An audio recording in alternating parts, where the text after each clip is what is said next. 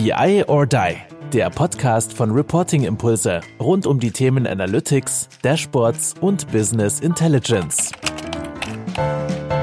Hallo und herzlich willkommen zu einer neuen Folge von unserem Podcast BI or Die.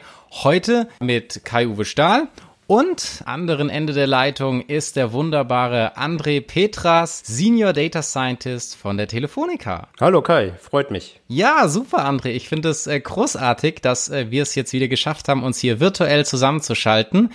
Ich kann mich ja noch erinnern, wir haben uns, ich glaube, was letztes Jahr, wo wir uns auch mal in Düsseldorf an der Hafenkante oder nee, wie ungefähr so äh, Gefühl zumindest Hafenkante. War, war, war, falsch, oder? ja, war die Duisburger Hafenkante, war ach, der Duisburger Innenhafen, ja. Ach, stimmt, genau, das, ach richtig, genau. Wir, wir hatten ähm, erst Düsseldorf gesagt und dann war das für dich angenehmer mit Duisburg und dann ähm, stimmt. Das war auf jeden Fall eine Station schön. weiter ausgestiegen. Genau. Nee, war, war ein schönes Treffen. Nichtsdestotrotz äh, äh, schätze ich das jetzt auch sehr, dass wir hier äh, zusammen den Podcast aufnehmen.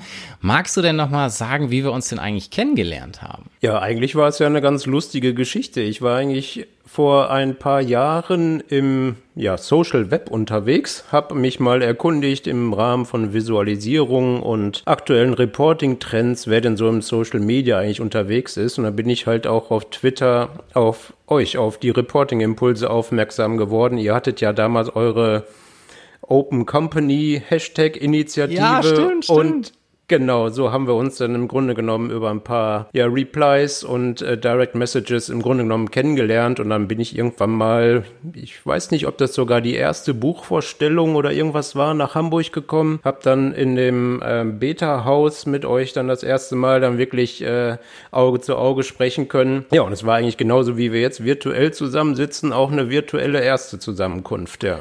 Ja, stimmt. Ich, ich hatte das jetzt gar nicht mehr ganz genau so in Erinnerung, weil für mich war das so abgespeichert. Ich kann mich erinnern, du hast ja einen sehr, aus meiner Sicht, sehr, sehr guten Blog. Ähm, den hast du noch, oder? Ja, er ist ein bisschen eingeschlafen, aber live ist er noch als äh, Internetarchiv und auch noch ja äh, live auf der Webseite. Ja, unter stylingdata.com genau habe ich äh, ein bisschen geblockt, habe so ein bisschen Portfolio und äh, Profilinformationen von mir noch äh, zur Verfügung gestellt und genau so kam. Dann packen wir das doch am besten ja einfach auch. mal auch in die Show Notes rein, dass äh, vielleicht du jetzt dann auch den ein oder anderen Klick mehr wiederbekommst. Ja, sehr gerne. Vielleicht äh, ermutigt mich das ja dann auch nochmal, den einen oder anderen Artikel nebenher äh, zu schreiben, genau. Weil das war nämlich ähm, so, so meine Abspeicherung. Ähm, ich, ich saß damals im Zug und hatte mir so diesen Blog angeschaut und da hatten wir noch überlegt, okay, wen könnten wir denn auch ähm, für unser zweites Buch gewinnen? Und dann habe ich gesagt, ey, der André, coole Sachen, was er schreibt, was er, was er da so macht und irgendwie genau, diese, diese ab und zu diese Replies und hin und her, ähm, das hatte ich auch noch in Erinnerung. Und dann hatte ich dir geschrieben und sagtest du, ja klar, logisch, kriegen wir hin so. Und bist dann ja. auch nach Hamburg gekommen und äh, da war auf jeden Fall eine große Sympathie da. Und ähm, deswegen ähm, haben wir das geschafft mit dem Buch.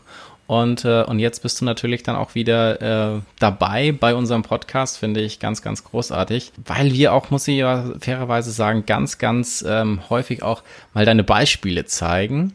Ähm, Komme ich aber nachher auch noch mal äh, drauf hinzu. Und ähm, Genau. Wie für alle unsere ähm, Gäste, die wir bei uns hier im Podcast haben, habe ich auch für dich äh, fünf Fragen vorbereitet, äh, die du jetzt mhm. dann spontan beantworten darfst. Sehr ähm, gerne. Ich fange mal mit, mit der ersten Frage an, ist, glaube ich, eine schöne Einstiegsfrage. Und zwar, ihr habt ja bei Telefonica euch auch so eine gewisse Guideline gegeben für eure Dashboards, für euer Reporting. Was war da zu Beginn ein Stück weit die Motivation, das zu machen? Und welche Erfahrungen habt ihr dann so in der täglichen Praxis damit gesammelt? Ja, am Anfang war natürlich ganz klar im Fokus, dass wir ein einheitliches ähm, Erscheinungsbild generieren. Wir haben durchaus ja auch das eine oder andere interne Portal, in dem wir Analysen, in dem wir Reports zur Verfügung stellen. Wir haben ja auch ähm, Self-Service-Plattformen etc. Also eigentlich kann sich im Grunde genommen das ganze Unternehmen ja an den Daten bedienen. Und dann war natürlich ganz klar die Frage, wie kriegen wir das äh, vereinheitlicht, wie kriegen wir das zumindest bei uns im Digital and Data Competence Center ja vereinheitlicht, dass die Reports ja identisch aussehen, einheitliches Erscheinungsbild haben. Und dort ähm, haben wir uns eigentlich entschlossen, eine Richtlinie zu erstellen, die ja Titelkonzept umfassen, Farbkonzepte, ähm, so eine Art Style Guide, welches Diagramm ist in welchem Falle zu nehmen. Also eigentlich Orientierungshilfen. Es sind jetzt keine festen Notationskonzepte, wie man okay. sie von Hichert oder etwas äh, anderen. Ähm, Aber so, dass Methoden. du ein bisschen, sag ich mal, deine Praxis oder was du dir alles angeeignet hast, so ein Stück weit dokumentiert hast, damit es eben auch nicht nur der, der André diese, die, die Berichte in der Art und Weise hinbekommt, sondern eben auch eine, mhm. eine größere Gruppe innerhalb der Telefonica ähm, sag ich mal, auf diese Expertise zurückgreifen kann. Genau, wer schreibt, der bleibt, ne? Gilt nicht nur beim Skat, gilt auch da bei diesen Guidelines. Ne? Im Grunde genommen ist das immer interessant, auch gerade in Konzernen, wenn man halt was Schriftliches hat, was man auch neuen Mitarbeitern mal an die Hand geben kann, was man extern an die Hand geben kann, wenn Arbeit übernommen wird, wenn Auftragsarbeit quasi ja erstellt wird dass dann auch die Richtlinien feststehen, an denen die sich orientieren können, damit halt ein einheitliches Erscheinungsbild äh, am Ende rauskommt. Guter Punkt finde ich auch nochmal zu sagen, okay, wenn du von, von externen Leute hast, du kannst denen direkt was geben und sagen so, okay, hier ist es, kannst dich dran orientieren oder eben auch, ja, neue Mitarbeiter kommen rein. Da ist einfach ja. was, wer schreibt, der bleibt für mich witzig, weil wir das häufig machen, in dem Sinne, dass wir es dokumentieren für die Unternehmen, aber wir bleiben ja da nicht, aber Gut, äh, da dann andere Konstellation, wenn man es aus interner Sicht heraus macht. ja. Ja, nee, aber wir haben uns halt bewusst auch für eine etwas weichere Geschichte entschieden, ne? weil halt jedes ja, Individuum anders ist, jeder Berichtersteller ist irgendwie anders, er hat einen eigenen Dialekt sozusagen. Ich verstehe auch Visualisierung mehr oder weniger als Sprache oder als Übermittlungswerkzeug, um halt so seine eigenen ja, Geschichten zu übermitteln. Und da spielen halt Dialekte und eigene ja, Vorlieben auch einfach eine, eine starke Rolle. Ne? Und dann sollte diese Richtlinie eigentlich mehr orientieren Orientierung geben und auch nicht irgendwas strikt vorgeben. Ne? Also wir haben auch durchaus auch so ein paar, ich sag mal, mehr oder weniger relative Bezüge dort eingebaut ne? und sagen nicht halt, die Schriftgröße ist in jedem Report 12 Pixel oder so, sondern wir haben halt vorgegeben oder ich hatte vorgegeben, es gibt eine gewisse Hierarchie in den Schriftarten, Fair. die zu erkennen ist zwischen ja. Überschrift, Unterüberschrift, auch bei Diagrammen etc., dass man da klipp und klar unterscheiden kann zwischen einer Überschrift und äh, einer, einer, einer normalen Begleittext oder einem Label. Ne? Und dass das halt sofort erkennbar ist und dass das nicht hin und her springt und das Label halt alle eine Größe haben sollten. Aber wir haben halt nicht äh, den Finger reingehalten und haben gesagt, so, die, das müssen jetzt hier acht Punkt sein beispielsweise. Gut, ich glaube, das ist natürlich auch in eurer Welt, wir werden ja nachher auch wahrscheinlich nochmal drauf zu sprechen kommen.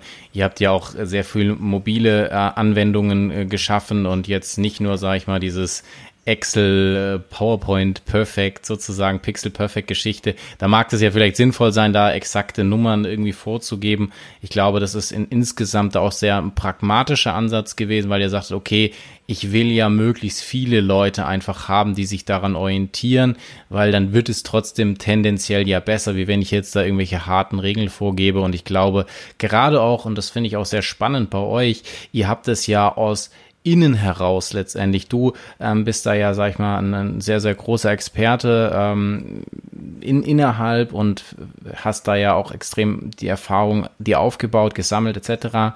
Ich glaube, es ist ja auch nochmal ein bisschen schwieriger ein Stück weit, so Prophet im eigenen Land, die ja dann nicht zählen, wenn man das dann, wie gesagt, von innen heraus dann auch wirklich aufbaut und macht.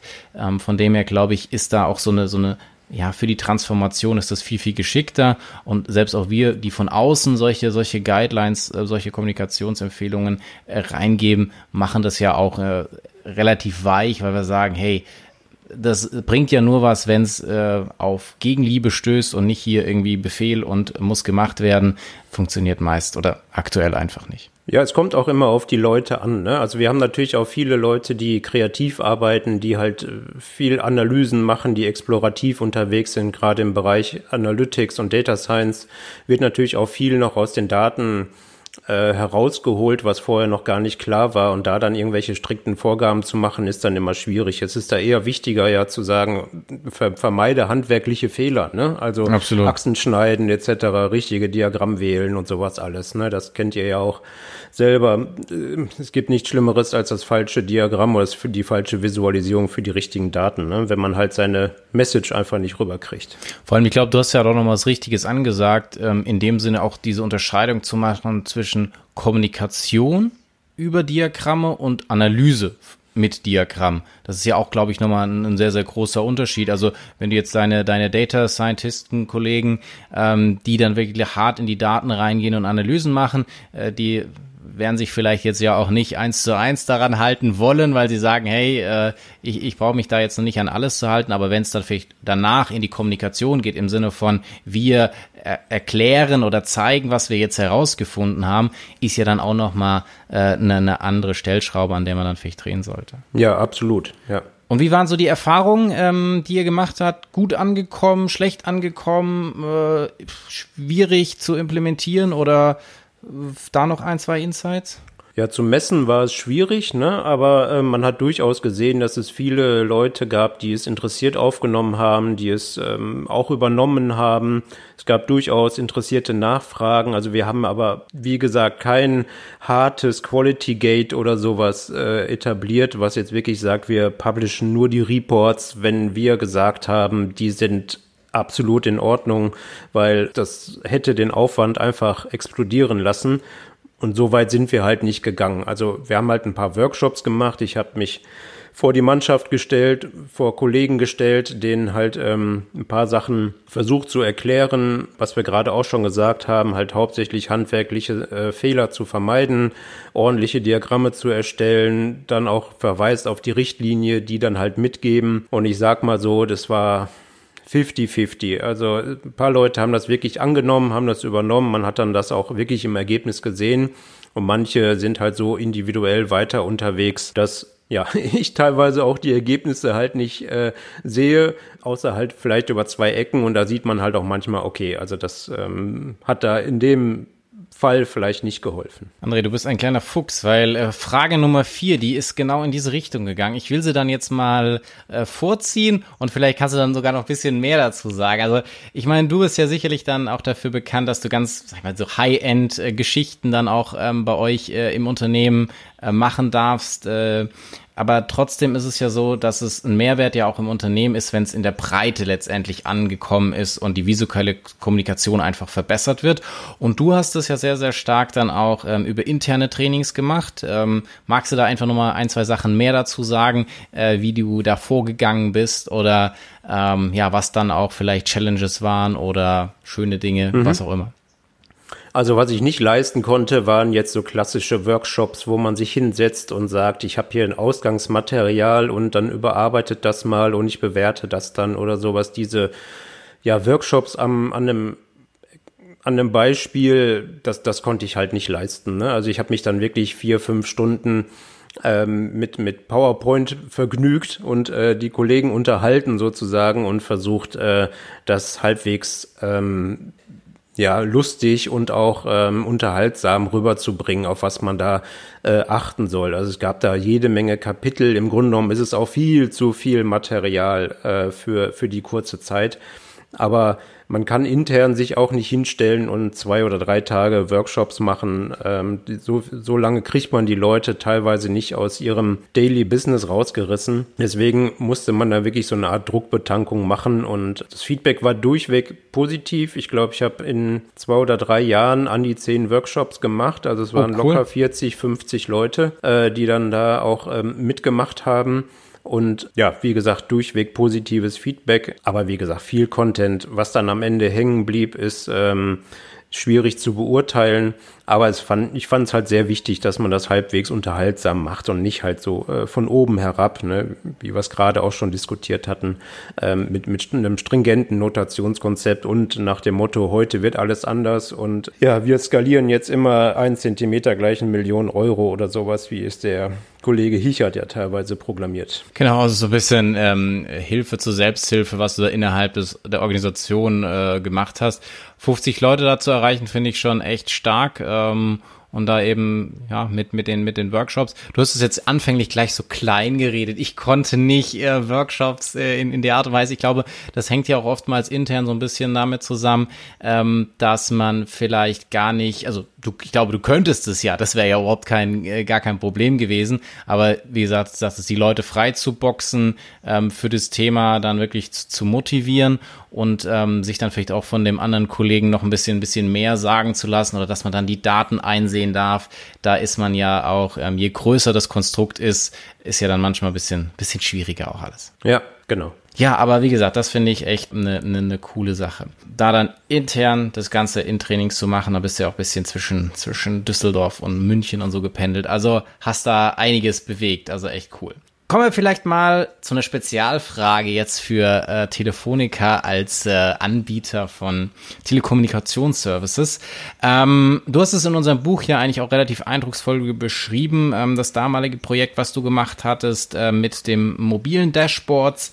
Und jetzt wollte ich dich dann einfach mal fragen, ähm, musste es dann einfach nur, weil ihr Telefonica seid, äh, alles äh, mobil sein oder was hältst du denn von mobilen Dashboards auf Smartphones und Tablets? Also prinzipiell bin ich da ein großer Freund von. Es ist natürlich eine riesen Herausforderung, ähm, meistens die Informationen von modernen Dashboards auch auf so einem kleinen Display oder auch auf unterschiedlichen Größen ja darzustellen. Ne? Ja.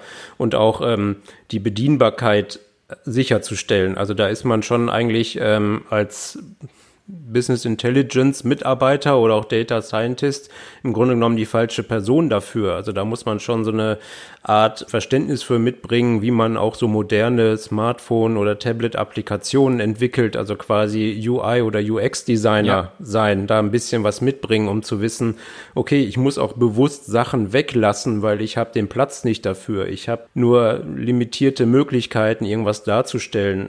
Natürlich kann man auch heutzutage schon mit einem Tableau-Dashboard mobile Layouts etc. erstellen.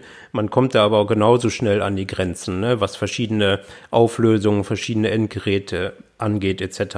Auf der anderen Seite, um nochmal die Kurve zu bekommen mit der Frage, ja, wir haben es natürlich auch für mobile Smartphones und Tablets entwickelt damals, weil wir auch Vertriebsmitarbeiter ausgestattet haben mit diesen Informationen, die halt nicht immer vorm PC sitzen, die halt auch manchmal ja bei ihren Kunden, bei ihren Kollegen sitzen und diskutieren müssen und dort tagesaktuelle Daten haben müssen. Und deswegen war es naheliegend natürlich auch die Mobiltelefone und die Tablets der Kollegen zu befüttern mit diesen Informationen. Was ähm, du gesagt hast, äh, sag ich mal, im, im Bezug auf, ja, äh, man muss da schon einiges beachten und natürlich das ist ja auch schon ein bisschen her, als du, sag ich mal, diesen, diesen ersten Wurf da gemacht hast, ähm, denke ich natürlich schon, dass es jetzt mit, wie du sagtest, Tableau oder jedes andere Self-Service-Tool ist natürlich ein bisschen einfacher geworden ist. Aber dennoch, glaube ich, hast du dann halt auch einen sehr, sehr hohen Anspruch, glaube ich, daran gelegt, was du dann äh, mobil ähm, zur Verfügung stellst. Seid ihr weiterhin den Weg gegangen, also nur komplett, sag ich mal, mobil oder war das dann für, für eine Anwendung und habt dann weiterhin auch, sag ich mal, eure Des Desktop-Dashboards in Anführungsstrichen? Also was natürlich viel noch passiert, ist die klassische E-Mail-Verteilung, also dass irgendwelche Handouts quasi gescheduled und gepusht werden in den E-Mail, in die E-Mail-Postfächer der Kollegen. Ähm, die Applikation ist jetzt leider nicht mehr aktiv, also weil sie auch teilweise auf, auf Alt-Hardware und Alt-Servern lief, die mittlerweile abgeschaltet worden sind. Die Schnittstellen ähm, hatten äh, nicht mehr den modernen Anforderungen genügt, sage ich mal. Deswegen haben wir da natürlich Alternativen gefunden, um die Informationen dann wieder an die Kollegen zu bekommen. Ja, aber wie gesagt, war es so eine Art äh, Nischenprojekt und auch teilweise ja, ja konnte man sich ein bisschen austoben und äh, die individuelle Person ein bisschen glücklich machen mit den Informationen. Und am Ende war es äh, nie eine breite Geschichte, die jetzt unternehmensweit oder sowas ausgerollt war, was jetzt wirklich kritisch war. Es war immer als Add-on zu sehen und als Möglichkeit, äh, sich nochmal zu informieren, auch wenn man irgendwo in der Bahn sitzt, im Auto als Beifahrer fährt und äh, dort vielleicht noch nochmal aktuelle Zahlen benötigt. Ja. Ja, auf jeden Fall fand ich auch de, den Ansatz damals sehr spannend, dass ihr da auch viel, sag ich mal, in eine Tabelle, in eine visuelle Tabelle reingepackt habt und habt gesagt, okay, zumindest ähm, auf der Anwendung auf dem Tablet, dass da ja wirklich, also wir zeigen das sehr häufig auch in den Trainings, weil du es ja auch in unserem Buch ähm, beschrieben hast und da tolle Screenshots ja auch geliefert hast, sag ich, okay, das ist so eine wirklich advanced äh, visuelle Tabelle und da sind einige immer so ein bisschen ja, überrascht, boah krass, das, das ist alles möglich, das können die Leute dann auch äh, verstehen und dann auch noch ähm, auf dem auf, auf dem Tablet, aber ich also ich fand das immer eine, eine sehr sehr gelungene ähm, Version, von dem her ja, coole Sache und wie gesagt, ich glaube auch noch mit mit deutlich mehr Challenges am Anfang, äh, sag ich mal toolseitig, ähm, weil du es ja schon vor, vor, vor ein paar Jahren jetzt schon fast äh, gelöst hast. Genau, das war sogar noch zu E-Plus-Gruppe-Zeiten. Komplette Individualprogrammierung, zwar mit ähm,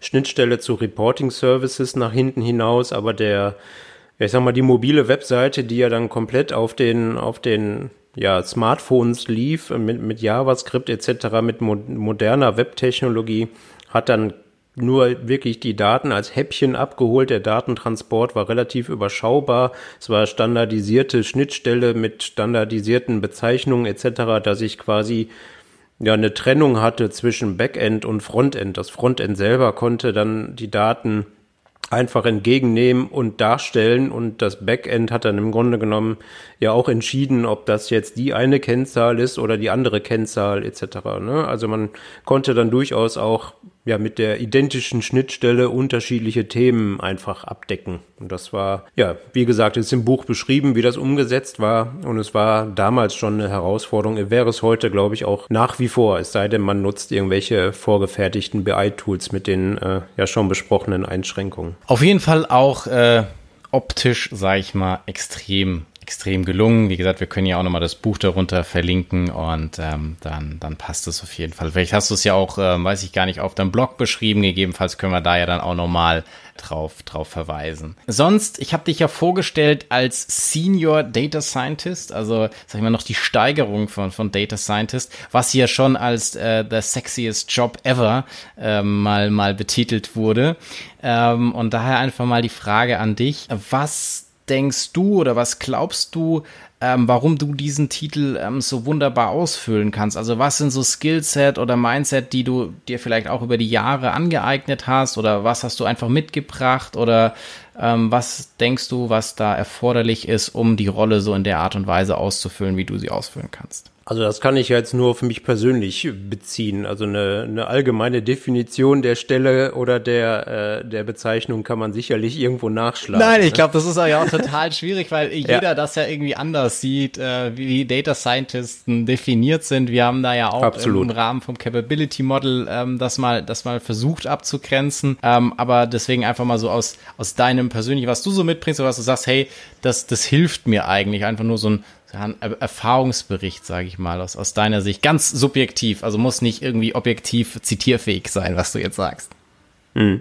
Also, wie gesagt, persönlich auf, auf mich bezogen, ähm, finde ich, ist es halt extrem wichtig, auch manche Sachen aus den Daten herauszukitzeln oder zu raus, rauszuholen, zu explorieren, die, die man vielleicht vorher noch nicht gesehen hat. Ne? Also gerade das Visuelle hilft ja immer ungemein. Das ist ja einer meiner ersten Schritte auch immer im Workshop, bei euch wahrscheinlich auch. Es ist dieses klassische, ich zeige irgendeine Tabelle und soll daraus irgendwelche Trends oder sowas ableiten oder überhaupt erkennen. Und das funktioniert halt erst, wenn ich das visualisiere. Ja, wenn ich einfach richtig. 20 Zeilen Tabelle sehe, dann oder die Rohdaten sehe, dann ist es unheimlich schwierig, daraus irgendwas zu erkennen. Und dann dieses analytische oder technische Verständnis, um dann am Ende da auch aus diesen Daten noch was rauszuholen, äh, vernünftig zu verdichten, zu veredeln, diese klassischen ja, BI-Expertise, sage ich mal, dass man auch äh, extrahiert, transformiert und dann nochmal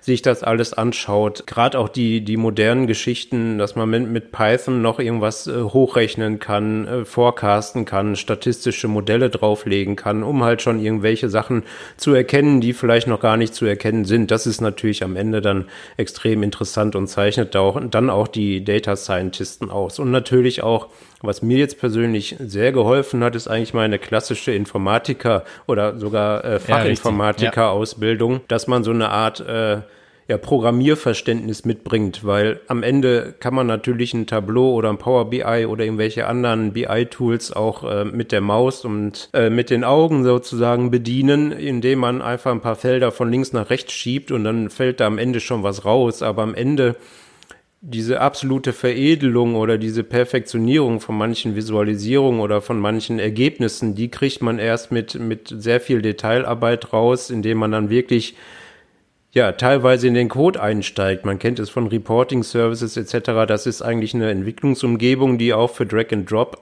entwickelt ist. Aber trotzdem ist fast jede Zelle, jede Eigenschaft, jede Property, alles ist programmierbar oder mit irgendwelchen Funktionen hinterlegbar. Man sieht auch noch ein Beispiel Tableau mit seinen berechneten Feldern. Also wenn man sich auf, auf YouTube sich erkundigt, wie man beispielsweise Diagramme erstellt, die Tableau nicht von Haus aus mitbringt, okay. ist man sofort in dieser Kalkulier- oder in diesen Calculations, ähm, verirrt man sich da drin und muss tausende berechnete Zellen anlegen und muss ähm, halt richtig ja, in Anführungsstrichen programmieren, äh, ja. sei es auch nur eine einfache Logik, aber das hilft halt dann am Ende ungemein und das ähm, schaffen halt ähm, ja, vielleicht klassische Programmierer oder Informatiker mit diesem Background, die haben da vielleicht eine etwas äh, geringere Hürde zu nehmen, um dann da am Ende das dann nochmal äh, zu perfektionieren.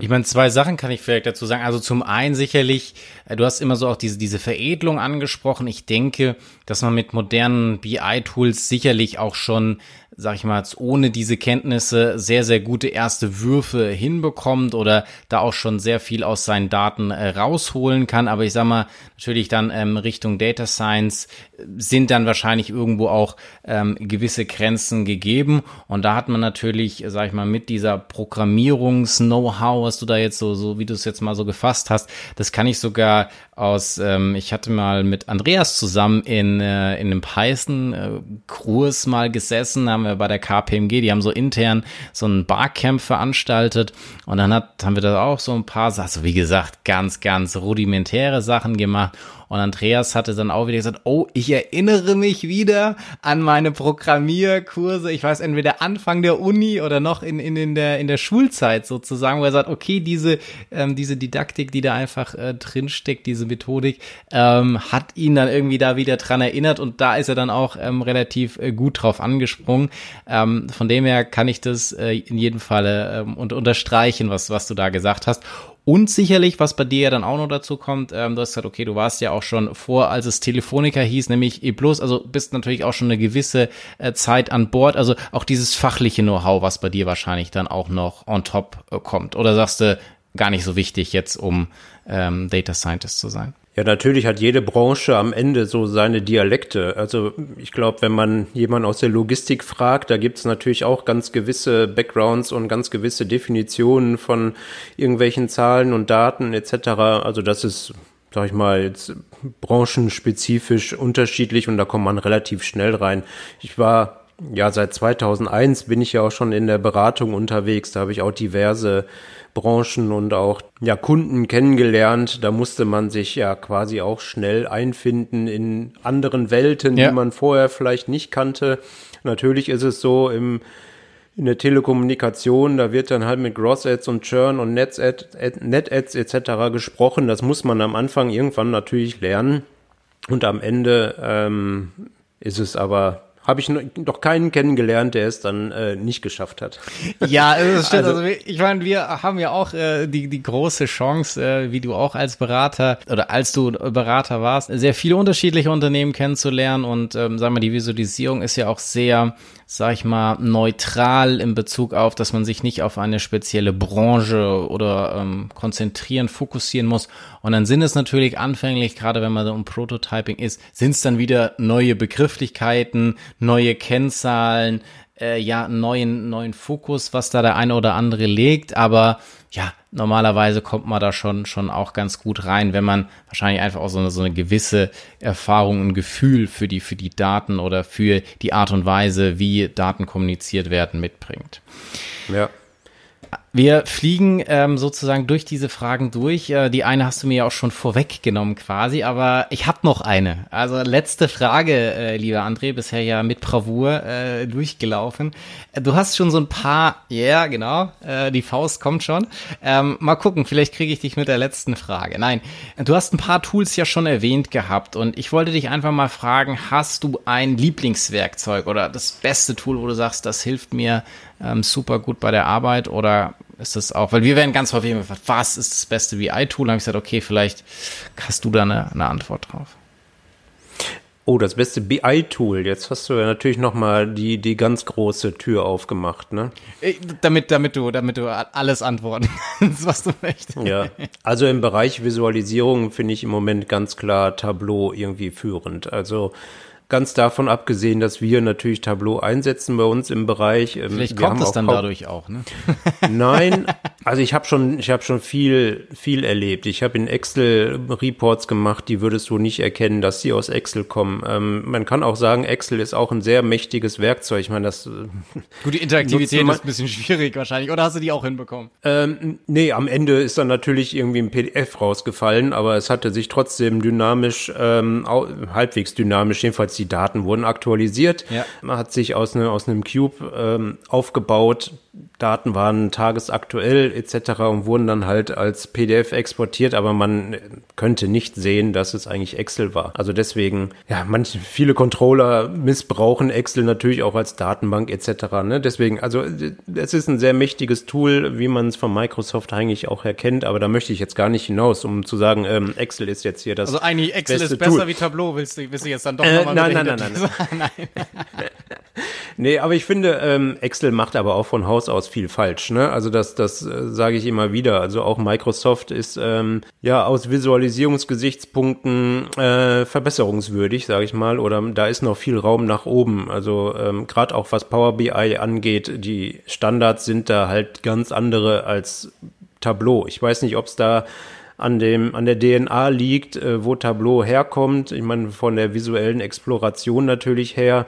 Alles, was ich ja in Tableau am Anfang an fasse und mache, mündet ja sofort in einer Visualisierung und ähm, die machen halt von Anfang an ja aus ähm, Visualisierungsgesichtspunkten, aus handwerklichen Gesichtspunkten, äh, vielleicht aus Guidelines oder Notationsdenkweisen her, ist es auf jeden Fall besser als äh, manche andere Tools, die ich vorher gesehen habe. Also die machen schon, sagen wir mal, von Haus aus mehr richtig. Das finde ich, ne, deswegen, eine tolle Aussage, dass du dich jetzt konkret auch auf ein, auf ein Tool einschießt. Äh, cool. Also, äh, wie gesagt, wir haben ja, sag ich mal, auch ähm, schon einiges äh, in Tableau gemacht. Und ähm, gut, wenn man jetzt Gartner Quadrant oder BI-Score von Bark oder ähnliches anschaut, ähm, kommt natürlich auch sowas wie Microsoft oder so, die, die stehen ja fast auch da drüber, also von, von der Bewertung her, ja. Ähm, aber ich finde es jetzt sehr spannend, so deine, deine ganz, ähm, ja, wie du jetzt damit arbeitest und ähm, die, die, die Erklärung dazu machst und zu sagen, hey, ich stehe, finde Tableau einfach gut. Und es ist halt nicht dieser, dieser Fanboy in dem Sinne, was ich häufig einfach bei, bei, bei Tableau auch so ein bisschen, äh, wenn dann die Leute hier zugepflastert mit, äh, mit Tableau-Logos äh, überall auf ihren Laptops etc., weil die natürlich auch ein, ein großartiges Marketing natürlich machen. Aber du letztendlich das sehr, sehr fachlich auch begründest oder gesagt hast, okay, du hast dann auch die Möglichkeit, da sehr, sehr gut äh, deine, deine Python oder in, in dem Sinne, was du dann noch, noch zu programmieren möchtest, an Schnittstellen natürlich hast, wobei sicherlich da viele, viele Dinge ähm, da noch hinzukommen, ähm, bei anderen Tools natürlich auch, aber nachdem du so gerade bei an Ext wieder vorbeigeschrammt bist, dann doch noch auf, auf, auf Tableau gekommen. Genau, ja. Ja, natürlich ist da auch nicht alles äh, Gold, was glänzt bei Tableau. Ich meine, aber die, die Einstiegshürde ist sehr gering. Ne? Also man sieht schon, wenn man sich einmal mit diesem Konzept, mit, äh, ich nenne es immer dieses Pillenkonzept ja. bei Tableau, halt diese runden Objekte quasi, die man sich aus den Dimensionen und aus den Kennzahlen hinauszieht zieht und in irgendwelche Container zieht und auf wundersamer Weise äh, erscheinen dort dann Diagramme. Ähm, wenn man sich einmal damit sag mal, einen halben Tag auseinandersetzt, dann ist man schon ähm, dann hat man schon 50 Prozent von Tableau verstanden. Ne, dann kommt man auch noch relativ schnell auf die 80 Prozent. Ich meine, die letzten 20 Prozent, die tun dann richtig weh. Das sind so diese wirklich ähm, Geschichten, die man teilweise programmieren muss, wo man ja, sich ein Loch ins Knie bohren muss, um irgendwelche, ja, ich sag mal einfach Senki-Diagramme oder sowas hinzubekommen. Das ist halt im Standard nicht vorgesehen. Man kriegt es irgendwie hin, man klickt sich da durch ein halbstündiges YouTube-Tutorial, wo man sich die Daten dann noch dementsprechend aufbereiten muss, um dann dieses, dieses Diagramm hinzubekommen. Das schaffen zwar manche Tools vielleicht eleganter, aber es ist immer wieder erstaunlich, dass es Tableau am Ende dann doch hinbekommt, also dass es dann funktioniert. Und wenn man da irgendwann mal einen gewissen Level erreicht hat, dann ist da auch, ähm, ja, sind die Grenzen zwar auch eng gesteckt, aber man kann sie ordentlich dehnen. Ne? Und dann, ja. das kann man aber im Grunde genommen fast mit jedem Tool, wenn man sich drauf einlässt und ähm, ja, das täglich bedient und sich dort äh, in die in die Untiefen irgendwann mal vorwagt ne? und halt wirklich alles versucht, da mal ein bisschen ähm, kreativer zu erforschen, sage ich mal. Ich glaube, das ist ja. auch nochmal eine, eine, eine sehr, sehr gute Sache, die du gesagt hast. Nämlich, äh, ja, vorwagen, das einfach auszuprobieren, tägliche Praxis zu haben und, und dann einfach das Beste daraus zu holen. Und ich glaube, das ist egal in welchem Konstrukt man ist, man teilweise kriegt man nicht immer ist man bei der Entscheidung mit dabei, ob es jetzt Tool A, B, C oder D ist, ja, aber dann eben das anzunehmen und zu sagen, okay, und jetzt mache ich das, wie in deinem Fall, wo du gesagt hast, dass du ähm, aktuell stark mit Tableau zusammenarbeitest, da dann, wie gesagt, seine, seine Mittel und Wege zu finden, sich da reinzuarbeiten. Ich glaube, das ist eben äh, genau diese Sache und nicht irgendwas anderem, okay, jetzt geht es da vielleicht irgendwo einfacher und dann, ja, jetzt bräuchte, bräuchte ich eigentlich noch das Tool oder jenes Tool oder was auch immer oder je, dieses Add-on oder keine Ahnung was. Und deswegen ist das, glaube ich, eine, eine sehr, sehr äh, wertvolle Sache zu sagen, hey, ja, mhm. das ist es und dann mache ich einfach das Beste daraus. Und ähm, ja. viel geht sicherlich dann ja auch über die ganzen Methodenkompetenz, wo du ja auch schon ähm, viele, viele Einblicke einfach gegeben hast. Ja. Ja, und Tableau hat auch eine riesen Community. Also da wird auch, hat man das Gefühl, wird einem noch gerne geholfen. Ich habe zwar ähm, selber noch persönlich keine Erfahrung gehabt, aber. Du weißt ja alles, André, du musst ja keinen fragen. Guter Witz. Äh, nee, aber wenn man, wenn man wirklich mal was googelt, äh, einfach mal eine Suchmaschine eintippt ins In Internet, dann findet man dort eigentlich schon irgendjemanden, der schon mal die Frage hatte. Und ähm, das, da wird auch gerne geholfen und es sind gute Beispiele. Die, die Knowledge Base ist wirklich, muss ich sagen, hervorragend. Also da ähm, findet man äh, sehr gute Sachen, die auch sehr ja, fachbezogen sind. Ja. Also das ist meistens wirklich auf dem Punkt. Also es erstaunt mich immer wieder, wenn ich einfach nur mal eine Frage dort, dort einformuliere, dass das wirklich die, die Antwort da auf den Punkt kommt. Wahrscheinlich auch, weil das Tool halbwegs äh, simpel ja von der Bedienung her gestrickt ist. Ne?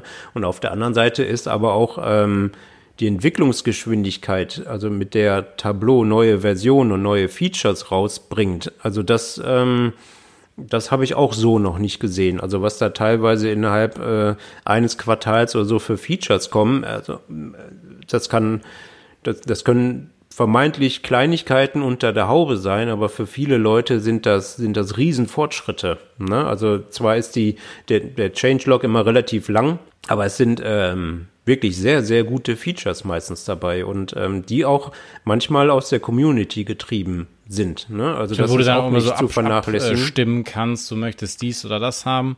Wobei ich auch Absolut. fairerweise jetzt so ein bisschen, um jetzt auch nochmal für ein anderes Tool in die, in die Bresche zu springen. Ich glaube, die Release-Zyklen auch bei Power BI sind, sind sehr, sehr, sehr beeindruckend. Aber war, äh, von dem her, wie gesagt, ich finde, ich finde Tableau auch echt ein, ein cooles Tool. Kann mich da auch erinnern, haben wir auch sehr intensiv bei Baroche äh, mit, mitgearbeitet und echt coole Ergebnisse gehabt.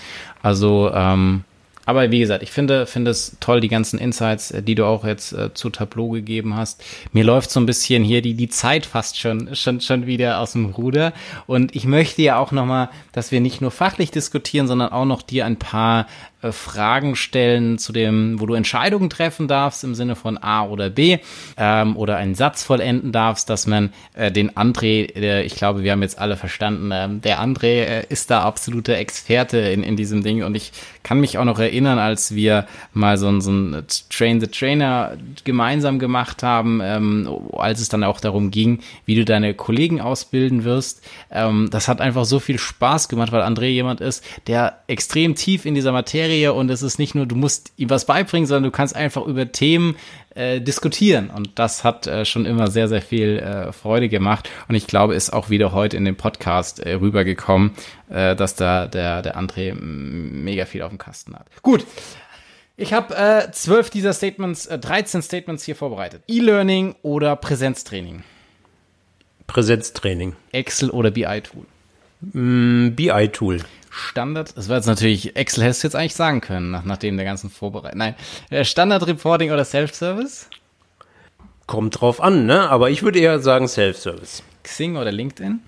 Weder noch. Bier oder Wein? Wobei ich habe nur dein Xing-Profil. Ach, wir, wir gehen jetzt einfach mal durch. Äh, Bier oder Wein? Wein. Uni oder FH? Äh, weder noch. Also jedenfalls persönlich. Ich bevorzuge eigentlich eher FH. Äh, Special für dich, Telekom oder Vodafone? Oh. Interner. Musst, mein, mein Festnetzanschluss ist bei der Telekom. Aber ich habe damals auch als Berater Projekte bei Vodafone gemacht. Also da bin ich ähm, käuflich. Äh, Hund oder Katze? Katze.